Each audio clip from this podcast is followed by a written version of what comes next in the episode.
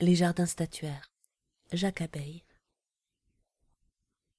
Le lendemain, au début de l'après-midi, j'étais en vue du domaine pour lequel je m'étais mise en route. Quand même n'aurais-je pas reconnu ces bornes, armoriées d'un lot de théâtre sous lequel glisse un poignard? Au dernier carrefour, j'aurais cependant été averti que je touchais au but par le sentiment que firent lever en moi ces murailles navrées de lézardes où j'eusse pu passer le bras, offusquées des dégoulinades noirâtres des pissas de la pluie et livrées aux lichens, aux mousses et aux courtes fougères qui témoignaient assez de leur vétusté et de leur abandon. En m'approchant, je constatai que la poterne était effondrée comme sous l'effet de quelque séisme.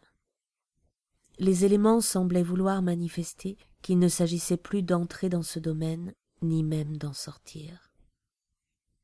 Avertir de mon approche d'hypothétiques habitants était hors de question. Où aurais-je trouvé dans cet amas vague de moellons rompus et de poutres brisées les restes de la cloche secourable aux voyageurs Je me mis en devoir d'escalader l'amoncellement qui barrait toute la largeur du porche, ce qui n'eut pour effet que de me rapprocher de nouveaux obstacles plus rebutants encore que celui que je venais de gravir.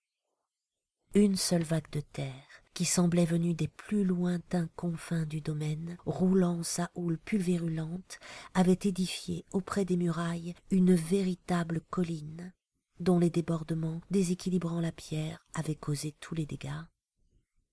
Les arbres, grands et nobles sous cette poussée, qui s'agrippaient de toutes leurs racines tourmentées à l'humus dont ils étaient issus, en dépit de cette tempête géologique, persistaient à vivre. Leurs troncs, en raison de la pente soudaine qui les avait bouleversés, semblaient pousser selon une oblique à l'angle presque fermé, ou même tout à fait à l'horizontale. Ils traçaient au-dessus de ma tête un invraisemblable entrecroisement.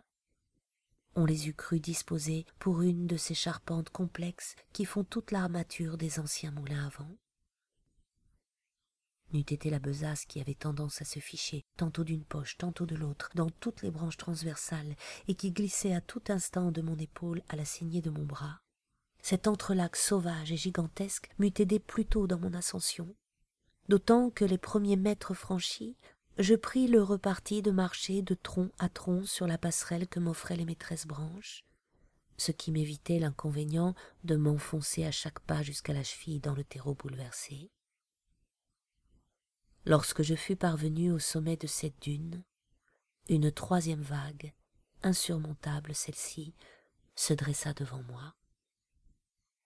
C'était bien ce que j'avais imaginé, mais mille fois plus grandiose et monstrueux que prévu. Je me trouvais debout, à la jonction de la couronne de verdure et du cœur de pierre blanchâtre et tumescent d'un chou-fleur grand comme une colline. Au-dessus de moi, des pédoncules du diamètre des colonnes de l'acropole d'Athènes s'incurvaient un peu sous le poids de boursouflures bourgeonnantes. Ces troncs de pierre dessinaient entre eux d'insondables couloirs que barraient inextricablement des branches transversales.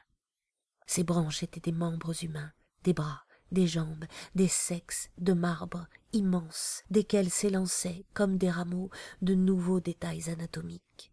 Doigts, nez, yeux pédonculaires, bouche propulsée par des trompes.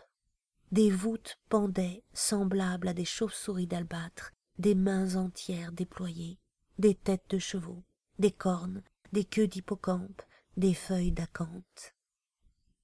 La blancheur, partout d'une pureté totale et qui semblait l'effet d'une décoloration anémique, ajoutait à l'horreur obscène de l'ensemble.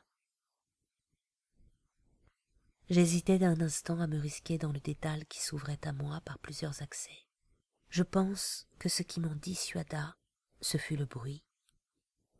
Quiconque aura mis au moins une fois dans sa vie la tête sous l'eau en mer chaude à proximité d'un massif de madrépore m'entendra bien, car je percevais ici ce grignotement sourd, fait de la sommation des imperceptibles et incessants grincements de la vie sous un de ses aspects les plus frustres cette masse de pierre vivait, de sorte qu'elle n'était pas seulement hideuse, elle était menaçante comme un cancer.